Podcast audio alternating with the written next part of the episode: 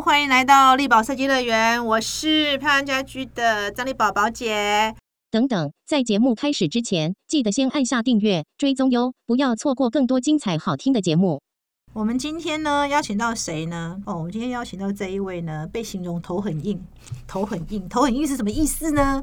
就是呢，他永远呢都会去挑战，然后一定要去冲撞，然后一定才会撞击出东西。我们来欢迎一下方颖平方老师，老师跟大家问好。大家好，我是方颖平。因为我一直很好奇，就是说方老师。哎，你那时候上次我们有聊到说你去易东风雄那边实习，然后你最后为什么还是选择在他的事务所上班呢？这一段你那时候因为实在是两个人，我还没有问清楚，我很想要跟你跟你分享一下，对对对对，因为这个跟你后来对自然这一块其实应该是影响蛮大的，影响还蛮大的。嗯嗯嗯，那应该是这样说，呃，我后来其实，在去实习事务所之后。我就想要去找寻另外一种新的形态的事务所，就大型的事务所，因为毕竟我们没有历练过一些环境，对，就是组织的架构不同的时候，就不确定自己到底属性比较偏向哪一边。对，所以后面其实我在大学毕业的时候是去了一个叫佐藤综合计划，的一个非常大型的事务所，就是一层楼有一百个员工的哦，跟截然不同嘞，完全不同。然后总部是一楼到十一楼都是员工，所以整栋有一千多人。嗯。是总部而已哦，它有很多全台日本有各个的分部，嗯，所以它的那个总藤综合计划是一个大型的企业体的建筑含含营造含什么就是的一个大综合体，建筑产业的综合体的事务所公司啊，已经是个企业，所以我就那个时候在那个里面的时候做完，就发现我还是比较喜欢像一东事务所的这种 type 这种比较 studio 型的。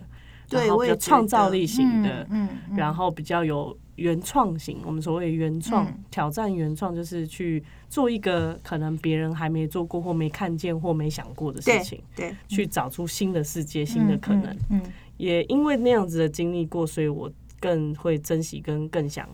去的是移动事务所这种 type 的地方哦，所以你看，你经历了一个大型事务所之后，你还是决定回到伊东这边的一个事务所嘛？可是那个机缘也是很有趣，是因为我先去了西班牙的加泰隆尼亚工科大念博士。哎，你为什么选择西班牙？我也觉得很有兴趣。你从哎日本跟西班牙感觉还没有对上，我还没有对上哎。哦，因为我在日本呢，在这个其实一开头是待了总共连续了六年。嗯，在这六年间。呃，每次在出国。在回日本的时候，因为我一定要回去，因为他大学还没念完嘛。嗯嗯。我就发现一件事情是，呃，我回到一个，因为我在东京，嗯，一个没有表情的地方，因为我是本身是个台湾人，嗯嗯，所以个性上是相较下是比较热情，是在内部，可是，在那个整体大环境是比较压抑，是要练习冷静、跟冷漠、跟理性。练习用练习两个字多么不自然，对。因为本身属性原本不是，对，所以这样那样环境。里面当然有认识很多台湾留学生，适应不了就回台湾了。嗯嗯嗯。那在那个环境里面，我是觉得我是在练习。可是这个练习之中，我发现很多东西他们讲究了讲究效率。对。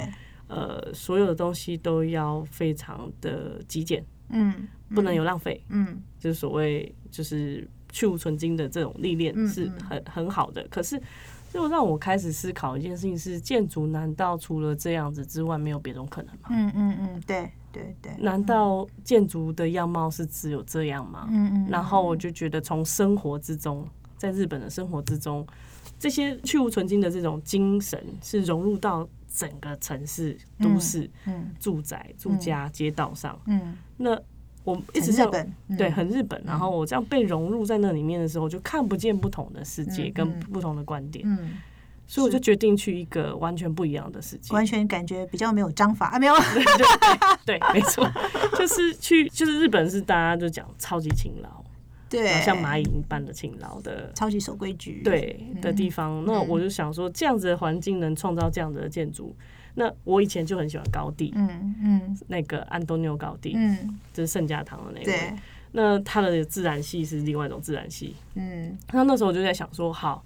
那如果人家那样子也是叫建筑物，那人家是怎么样创造这样的建筑嗯物？嗯嗯，然后是怎么样去创造他们的生活？是，所以我就想要去寻找一个完全用不同视点、不同生活方式去看待建筑。然后还有一件事情很有趣是他们的自然系，像比如说安东尼奥高地也是在讲自然，嗯嗯嗯。伊东也在讲自然，嗯。可他们的自然的手法后来从自然里面衍生出来的完全不同。嗯嗯，一个是很雕塑感，对，安东尼奥高地是很雕塑感，嗯然后日本因为很日本 style 就是很几何，很很几何，对，没错，就是一样都是从源头的自然元素嗯嗯嗯嗯，长出来的东西，确实截然不同。对，一个感觉是那个手工捏的，一个是模子印的那个概念，对。果然是有都有符合民族性。可是这两个自然似乎都影响到你后来你对设计的追求，对不对？对，应该是说一开头我自己本身属性就是在一个很自然环境成长的背景长大的台湾嘛，哈，对对对，然后我居住的环境也是在山坡边，哦，就是会有蛇跑到家里来的那种。对，然后在台北嘛，台北的郊区，哦，靠近象山那一我都已。经觉得我住郊区了，真的，然后因为也这样的关系，所以对自然是不没有恐惧。因为很多人是对嗯自然是有恐惧，是或者是有距离感。我是几乎快要零距离，就只差一道围墙的状态下，跟自然在共共存共生的状态下长大，嗯一直到我高中毕业出国前。嗯。那在这样子的环境下，后来被感动到的建筑，嗯。也是很自然形态的。我的大学老师的阿本阿布武琴老师，嗯。他的作品也是非常自然，被自然包围。嗯嗯，那后来才发现，我其实对自然这件事情是非常给我有很大的能量，嗯嗯然后更有很有很多的创造力跟养分。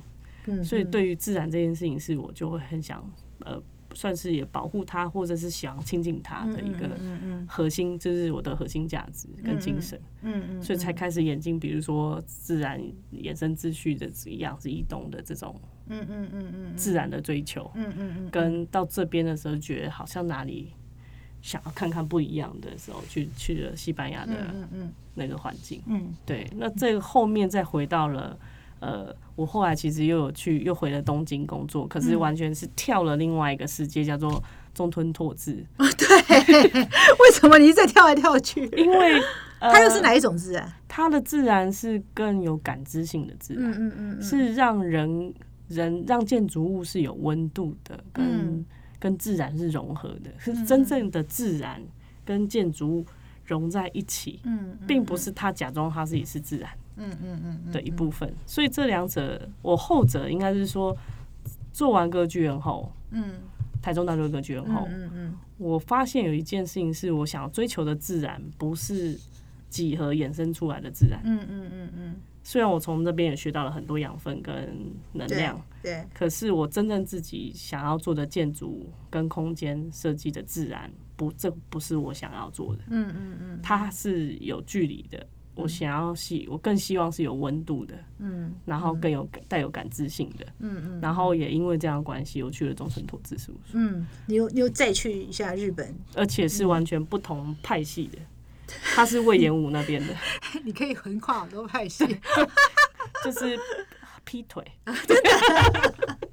因为我那时候去中村拓资事务所的时候，以前在一东事务所的同事们，大家都自己出来成家立业，就是自己独立事务所了，所了，嗯跟我同同期或前辈一点的。然后他们知道我在回到东京的时候，大家都很开心，因为大家以前的情感就很好。嗯然后就说：“哎、那你现在在哪里？”然后当我讲出中村拓志上这四个字的时候，他们全部每个人都吓呆了。在日本是不允许的，是不是？他们觉得这怎么可能？然后我说，哼，为什么会有这个反应？我也还蛮，因为我们对于我们来说，尤其是台湾人，其实弹性很大。我们是弹性很大的，对真的，这件事情是证明你是台湾人了。其实我很台湾的。然后呃，一东事务所的，包括我比较好要好的像木工红河的建筑师，是他就跟我说，哎、我以为你会去伊东事务所出来的某一个某一个事务所里面嗯去就职。嗯你怎么会去一个完全不同的地方？嗯还是魏延武体系出来的中村拓志呢？嗯，他们百思不得其解，然后吃饭的时候一直在问我，好有趣哦，日本人。而且他们也很好奇中村拓志事务所里面是怎么做设计的。嗯嗯嗯嗯，因为不同事务所 style 跟我觉得应该是切入点完全不同。因为我在中村拓志事务所的时候，一开头是用在一东事务所的经历的的设计操作手法，嗯，开始在做的时候，我周边的同事们都问说你在干嘛？你怎么可以这样？从自然之后再想结构呢？是不是？我在想这结构它干嘛？因为他们第一个是他们每个人在那边，因为他们是有各种各样的建筑书，嗯，超级多的建筑杂志这时候突，然发现有好多建筑杂志可以看。超级多，就像图书馆般嗯的嗯量。嗯然后呃各种各样的语言的建筑杂志，嗯然后每个在场的公公就是公司的职员都像是图书馆管理员。嗯为什么？因为那时候我就是还不适应这样子的设计手法的时候，我还蛮卡的，就是。嗯哎、我要怎么做设计？这样子说，他们觉得这样不是应该要这样子下，那我应该要怎么做？突然好像变新人，你知道？明明是有工作资历的人，奇怪，怎么到这里好像新人？哼就是不知道怎么从何开始这样。嗯嗯然后有一段不适应期啦，还是有的。然后那时候就是人还蛮好的，同事就会跑过来说：“你哦，可能那个杂志上啊，AU 啊，嗯哪哪一年的哪一月刊的哪一个作品，你翻翻看。然后还有哪一个哪一个杂杂志，那个新建筑的哪一月哪一年哪一月份的哪一刊里面的哪个作品，嗯你也翻翻看。然后我就赶快笔记。嗯，然后我想说，你怎么背得起来啊？哇塞，他们就是那些杂志都已经翻到烂掉了，嗯每个嗯就是里面的人，然后去找出很多的案例，人家实际怎么做过嗯的案例，然后他做分析。做分析，光一个呃入口的玄关，嗯就分析出十种不同的玄关的可能。其实那些全部都可以变教科书了。哦，真的，蛮蛮符合中村特质的那个性格啊，感觉我们一一一设计一个作品的时候，我们就一直在画很多简图，然后它的空间性的特殊跟它的可能性，嗯然后就会要把它扫描嗯变 PDF，然后让然后会写出这十个里面哪一个比较适合这种 type 是比较适合我们这个这这一次的案子的调性。然后每个部位的哪一个什么东西，我们全部都要一张一张一张一张一张全部画出来。嗯然后再慢慢去重新捏捏出来，所以形体是最后才会定的。哦，所以其实它也蛮特别。对，一东是一个完全就是你要从师法自然，重新开始自己去想象很多东西，从自然去找到一些轨迹，然后一个是从很多种模呃去先去整理，然后最后去归纳，再系统化之后再出来。哎、对其实截然不同哎、完全不同。那这两个分别影响了你在台湾做设计是什么呢？像比如说，举例说，像刚刚那个宝洁有提到那个水水波纹木地板，对，水波纹木地板。那个我觉得就还蛮代表性，这两个事务所都影响到我的一个综合体。请问那个综合体是怎么呈现出来？在那个水波纹里一，个是人在脚趾头非常的敏锐的这种感知，嗯。这件事情其实是比较偏向中村拓志的那种对感知性的启发。嗯嗯嗯嗯嗯，因为这个是很细腻的，很细腻，他很在意的。对也是细腻的温度嗯，然后它是木质感的，而不是什么水泥，嗯嗯嗯，而是木头的，然后温度的，对，然后有在地性的。嗯因为那时候我们就是像魏武他的，就是很喜欢在嗯那个案子在那个在地的时候去找那个在地的材料来运用。对对。这这件事情就是我用国产材，用台湾的相对，思木国产材，嗯。这件事情就这个脉络是是这一块嗯嗯。是很明显有影响的。嗯。那可是有几何化、嗯，几何的水波纹那个对概念来对自于一东，对。对。的那种自然纹理嗯。的形态，嗯比较是形态式的嗯几何状的事情，就是之前比较是移动那边的嗯影响。嗯，哎，其实真的，哎，在这个水波纹木地板，其实这个除了它的设计以外，其实呃有一个蛮重要的，一直是呃方老师一直想传达，就是哎，你特别是选择用我们的国产木相思木这件事情，嗯你为什么想要做这件事？其实这件事情很困难呢。第一个是呃，我其实，在台湾有在推广木建筑，对，你那同时在推广木建筑这个历程里面，发现这个材料到底是哪里来，我就在往回去嗯追寻材料的来源应该是哪里来的。那我发现好多都是进口的，嗯那大概百分之九十九趴都是进口材。嗯，那台湾自己的材料呢，就开始有一个问号，所以就再去探讨，哎，那台湾林业是没落了，嗯，那这个没落的林业应该要复苏这个永续循环，这个生态，嗯的循环跟这个生态平衡。这个才会真的对我们用木头这件事情，我们这是消费者、使用者、设计者在使用木头的时候，才对我们这个大环台湾这个环境是有附加价值的帮助。对对，所以那时候就呃去探讨的时候，就发现台湾的木头本身国产的材料是有的，嗯，可是因为消费者本身第一个是制度不够成熟，嗯，所以呃来源都不明。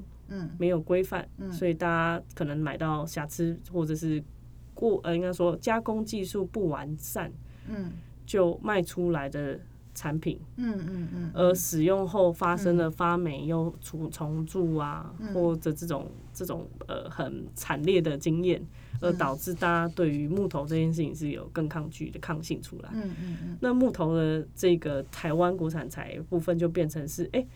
就是我们开始推动去跟林务局合有一些合作跟互动，对，之后他们也很积极的一直在做这一块，嗯，因为永续循环是这个木头的，我觉得是它产业产产业的价值，是，对对对对，然后他们的复苏跟他们越来越重视把规范定出来，加工技术的这个各种各样的条件都把它建构好的话，我们设计者也比较知道怎么样去运用它或使用它或敢用它，嗯。对，那才敢推荐给消费者嘛。对对。那这件事情就是我，因为可能应该说，很多设计者他比较不希望是一个已经成熟的东西，嗯，再来使用，他才敢跟消费者提。对。可是我会比较想是，因为现在还没有人用，可是我们想办法让他可以用。那在台湾自己可能自己这个宝岛上面有好多很丰富的资源，嗯，可是大家都以为国外的东西比较好。那从这一点，我们还有包含你推动木建筑这件事，其实你为什么对永续设计会这么重视呢？呃，如何透过设计，因为这是我自己的专长，嗯，如何透过我的设计，可以让建筑跟自然中找到平衡，然后还有那个永续。真的，我真的一直觉得方老师是一个非常正面思考的人。对，因为我就觉得，如果自己这么热爱自然的人，进自己不进入一个污染源或高污染的这个建筑产业里去做一些不同的事情的话，所有人都继续照着原本的方式继续做，他就不会改变，就不会改变。我就必须要投入自己在这个产业里面去，不要在旁边骂，是自己下去做。可是做那一个要改变人都非常困难嗯，什么信念支撑你啊？热爱自然，除了这以外，因为有很现实的，没有啦，公司业务要考虑。应该回回到源头，是我们我我看见的是人跟人之间，人跟自然之间，它是互相的共共同体，生命共同体。嗯。我在不管是各种旅行，或者是一些自己比较是身心灵上面的的修炼上，发现它的互相的连接性。对，所以，我们当人只自私的顾着自己的时候，最后我们丢出去是什么，回来的就是什么。嗯，那我们人如果真的想要永永久久的一直生存在地球里，然后其他物种也要同时一起共生。才会是一个健康的环境生态嘛？对，那我们就必须要做一些调整，嗯，去找出那个平衡，而不是一直只只是一直在想着我们的商业利益行为，然后去破坏了很多东西，嗯，那下一代就会很惨，嗯嗯嗯嗯，我们这时候不再不做些改变，下面的人下一代的人就很惨。呃，可是我想要好奇的是说，像你现在在看很呃，现在年轻设计师啊，其实，在现在大家都很追求。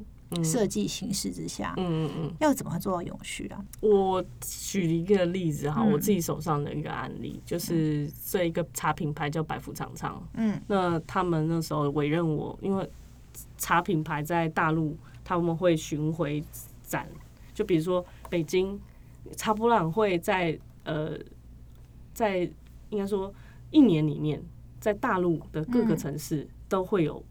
博览会茶博览会，对他们对茶其实蛮非常重视，对。然后尤其是广州、厦门几个大城市是做茶的，对产茶非非常的呃重视，嗯，所以他们的规模都会非常大，嗯。那这些，比如说好了，呃，大概一年里面大概可以有快要上百场，嗯，整个中国里面对，春季跟秋季茶播，总共 total 加起来大概快要一百场。嗯那当然不会每一个大家都会去参加。那这个百福长昌这个品牌，他就认为说，那他去参加几个重点的、必去不可的嗯嗯，大城市要被大家认识，嗯然后来认识他的茶。嗯。那他们的茶本身是来自于比较原生态、野生、野生型的，嗯嗯，那所以它是一个非常有一个品牌精神，就是它是一个非常天然自然的茶，嗯。茶采茶之的根源是那里。那好，那时候第一年我被委任他们设计茶博览会是在广州场的二零一七年的春季。嗯。那时候我就有在跟他们提说，因为他们自己其实是有叫做特约、特约、特约厂商嗯。工程单位，嗯。那他们里面大概有上百间，嗯，就是每一个博览会里面会绑上百间，因为这几这几百间都是要缴会费嗯嗯给这个博览会，对。然后参展的人就要从这个名单里面去选合作的对象，嗯这是他们的这个商业商业机制。对。嗯，那后来我们那个百福的那个品牌，他就说设计是我工程可以找这个名单里面的，嗯可是后来我发现，第一个是当然是工程品质，嗯。然后另外是价钱估的真的有够高的。嗯嗯。那他们因为是四五天的博览会，嗯。他们觉得只要做个样子，嗯就好嗯。大部分就是贴个皮或者是嗯。装装个样子。嗯。所以我那时候我这自己还亲自去广州监工嘛嗯。的时候，整个哇，整个沿路从最外面走进去的时候，整个都是那种很劣质的那种油漆味喷整个嗯里面全部都是都非常的，然后戴着口罩还是很臭。然后还有胶啊，各种强力胶，嗯这种很毒性很强的建材嗯的使用，都让我非常印象深刻。就是哇，这整场起来，这个真的有够在里面施工的人好可怜。对啊，就是在都市里施工的对概念，对对，然后在开幕前一天，他们在用大量的空调把这些东西全部推出去。撤掉的时候，大家是用像是那种推土机一样的方式，这样啪啪啪把它打烂，嗯。把现场就看到烂成一片的，明明做了个样子的东西，全部变成垃圾，然后上卡车，然后丢掉。丢掉，就又又是一个污染，对，然后为了五天，那这只是个茶博览会，那，其他的什么电子什么什么博览会什么什么，全部都是这样搞。真的真的，对，那时候我就心里想说，难道没有别的方法嗯。让这件事情可以第一个品质提高，第二是为了健康，第二是为了品牌形象的这个，我们应该要怎么让这个东西是可被再利用，而不是每次都要重做，嗯。然后都因为价格的关系只用五天，嗯。所以要选很便宜又很烂的东西。嗯所以那时候我就跟业主提案说，比如说百福的茶、普洱茶是非常好的品质的，嗯，那它来自原生态，是因为有一个自然生态非常好的地方。对，那那个是少数民族的的茶部落，嗯，那我们是不是用少数民族的那个意象、部落的意象的的形式转化过来？嗯。第一个是去串联人家，帮他做一个品牌的重新的塑造。嗯嗯嗯嗯。从博览会，嗯，他本来就是要做形象的嘛，博览会。对，然后，所以我那时候就跟他提用木构的木茶屋，茶屋，然后那时候就用单元化，嗯嗯以三乘三为一个单元，嗯。然后帮他设计了两种 pattern，就是 A A type 跟 B type，嗯。然后所以他就去可以对应所有不同的场地大小嗯嗯嗯，去重新组合，可以重新组合，然后透过这个平面配置。永续的利用，它其实就不用说一次用很便宜的材质，然后对，就把它可以用好的原木，原木，然后我们都有编号，嗯。然后都有都都有装柜，把把它拆完以后装箱，嗯嗯然后运到下一个需要的城市。嗯，嗯然后我们呃到目前去年为止，我们已经用了三十一场。哇哦，其实我觉得这就是设计师最基本可以尽到的社会责任。对，哦是有些东西是不是一定要重拆？哦，我觉得这都是非常值得思考的。就是说，有些东西是不是一定要呃一定要精雕细琢？这也是我在想。那精雕细琢，我觉得是人的喜好的问题。嗯那最重要的是，呃，你这些所有的物件都应该要想到它的永续。好、呃，不是只是材料本身，材料本其实永续它的含面很层面广很广，包括记忆的传承也是一种，传承，对，或者是说历史纹理的都是，都是然后还有包含这个屋主未来如果他呃这个间房子它并不是一个长期居住居住的，你你是不是有可能让它很多设计是可以将来走的时候是可以被移动的？对，可能我觉得是更值得思考的对哈，而不是纯粹只想着说哦我要。嗯，只想着自己的设计，呃，自己的作品被看见。我觉得设设计师还是有他的社会责任，就是我们透过呃永续，就是模组的概念去延续，说不管是材质，不管是什么的一个一个一个设计的话，其实也许你少赚了设计费，但你搞搞不好从施工工资上你会对赚更多哦哈。对，那今天我们非常谢谢方老师跟我们分享他的永续设计，跟他跟他的设计跟环境跟自然的关系。谢谢方老好师，谢谢好拜拜。